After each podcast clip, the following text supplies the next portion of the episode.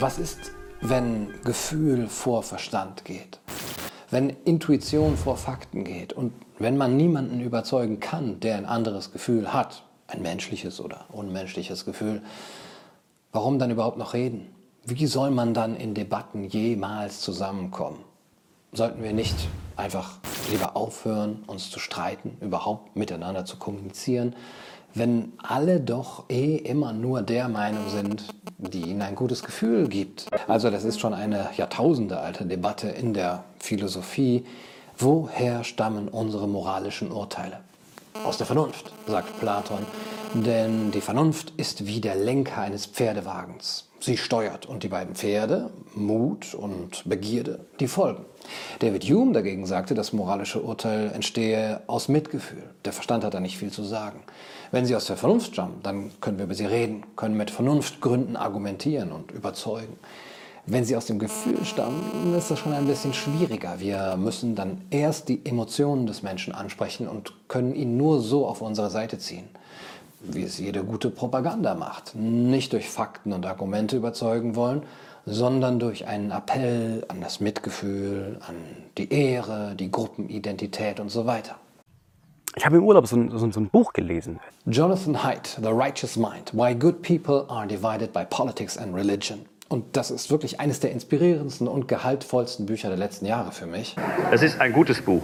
2012 auf Englisch erschienen und ich kann kaum glauben, dass es bislang noch nicht auf Deutsch erschienen ist. Ein derart wichtiges Buch für jeden, der sich dafür interessiert, warum wir politisch oder philosophisch nicht oder nur sehr, sehr schwer zusammenkommen. Warum erkennen die anderen nicht unsere überlegenen Argumente, wenn wir sie diskursiv in die Ecke treiben, so dass sie doch schließlich ihre Denkfehler einsehen müssen? Warum sagen sie dann niemals, ah, okay, stimmt, du hast recht, ich ändere meine Meinung? Warum passiert das nie? Stattdessen hat man Spiegelfechtereien, Ausweichmanöver, Ablenkungen, Strohmänner. Oder das Gespräch wird ganz abgebrochen und es bleibt nur ein schaler Nachgeschmack. Der andere denkt jetzt bestimmt, man wäre ein Unmensch oder er wirft eine Manipulation vor oder dass man rhetorische Tricks angewandt hat. Die auf Emotionen sind rhetorisch, sind sie gut? Nein, ich bin nicht rhetorisch gut. Und man selber? Wann habt ihr euch das letzte Mal von einem Argument überzeugen lassen, obwohl ihr selber auf der anderen Seite standet? Wann habt ihr eurem Diskussionspartner gesagt, ah, okay, so habe ich das noch gar nicht gesehen. Danke für das gute Argument, das meine gesamte Diskussionsgrundlage zerstört und alles über den Haufen wirft, wofür ich jahrtausende lang gekämpft habe. Na, man sieht ja schon, wofür man jahrtausende lang gekämpft hat. Das wird man nicht so einfach mir nichts, dir nichts aufgeben. Nur weil jemand, anderen mit, äh, jemand anderer mit einem überzeugenden Argument um die Ecke kommt oder mit Statistiken und Fakten, die wir noch nicht kannten. Das würde unsere gesamte Identität ankratzen. Es hört doch jeder, was er versteht, heißt es bei Goethe. Und auch wenn wir noch nicht für unsere Seite gekämpft haben, sondern uns bloß hin und wieder mal in der Richtung geäußert haben. Und auch wenn wir einfach nur so fühlen, wenn wir einfach eine Seite unbewusst eingeschlagen haben, es ist unsere Seite die können wir nicht so einfach wechseln. Das ist die Seite. Ich bin, ich bin für die Seite. Wir sind nicht vorurteilslose, leere Tafeln, die sich langsam durch Bildung und Vernunft moralische Urteile aneignen. Welche Philosophie wir wählen, hängt davon ab, was für ein Mensch wir sind, wie Fichte schrieb. Und so argumentieren wir auch nicht. Wir argumentieren nicht wie neutrale Agenten, wir argumentieren wie Rechtsanwälte, die von der Unschuld ihres Mandanten überzeugt sein müssen, weil es ihr Job ist. Oder wenn ihr jemals gesehen habt, wie ein Pressesprecher oder eine Pressesprecherin agiert, er oder sie kann von Journalisten noch so sehr in die Ecke gedrängt und mit gegenteiligen Beweisen konfrontiert werden. Er oder sie wird niemals sagen, ah gut, danke für die Anmerkung, da lag die Regierung wohl falsch. Wir werden das sofort ändern. Er wird immer seine Seite verteidigen, weil das sein Job ist. Danke für dein Mansplaining. Kannst du mir das bitte genauer erklären? Ja klar, okay.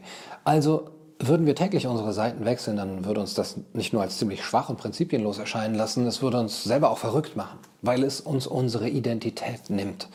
Es geht nämlich weniger darum, die wahrste und richtigste und beste Ansicht zu finden, indem wir jedes Argument sauber und kritisch untersuchen. Es geht uns darum, in welchem Team wir spielen. Und dieses Team gibt uns vor, welches moralische Urteil wir zu haben haben. Right or wrong, my country. Abweichung wird da, wie bei jedem Gruppendenken, nur sehr ungern gesehen. Wir sind nämlich nicht nur Egoisten oder Altruisten, wir sind Gruppenmenschen. Unser Denken hat einen starren und starken Gruppenaspekt. Wir haben auch einen Hive Mind, wie Haidt das nennt, ein Schwarmdenken, was sich allein evolutionär erklären lässt. Wir denken gar nicht in erster Linie immer nur an uns, wir denken vor allem an unsere Gruppe. Manchmal sind wir Primaten, aber manchmal sind wir auch wie Bienen. Was dem Bienenschwarm oder was dem eigenen Team gefällt, das wird gemacht. Also können wir nicht einfach die Seiten wechseln und anders moralisch urteilen, als es unser Team vorgeben würde. Ganz plakativ.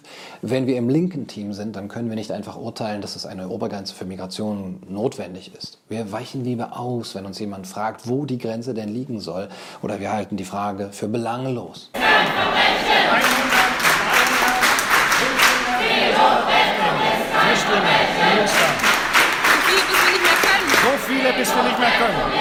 1000, 2000, 10.000? Soll ich Ihnen jetzt eine Zahl nennen? Ja. Irgendwo muss ja eine Grenze sein. 300.000 Millionen, die hätten Sie denn gerne. Das weiß ich nicht. Das wissen Sie nicht. Oder wir argumentieren gesinnungsethisch. Wir müssen sie alle retten. Das ist unsere Pflicht. Lesen Sie mal Kant, so Menschenwürde. Jonathan Haidt schreibt, es geht uns nicht darum, eine konsistente Theorie zu finden, sondern darum, die geeigneten Gründe dafür zu finden, warum wir so oder so fühlen und urteilen. Anders gesagt, wenn wir diskutieren, dann suchen wir nicht nach den überzeugendsten Gründen. Wir wollen nur Rechtfertigungen haben, warum der andere unserem Team beitreten sollte. Wir wählen das aus, was unserem Weltbild entspricht. Und bei Fakten, die unserer Intuition zuwiderlaufen, sagen wir, Das will einfach nicht in meinen Kopf.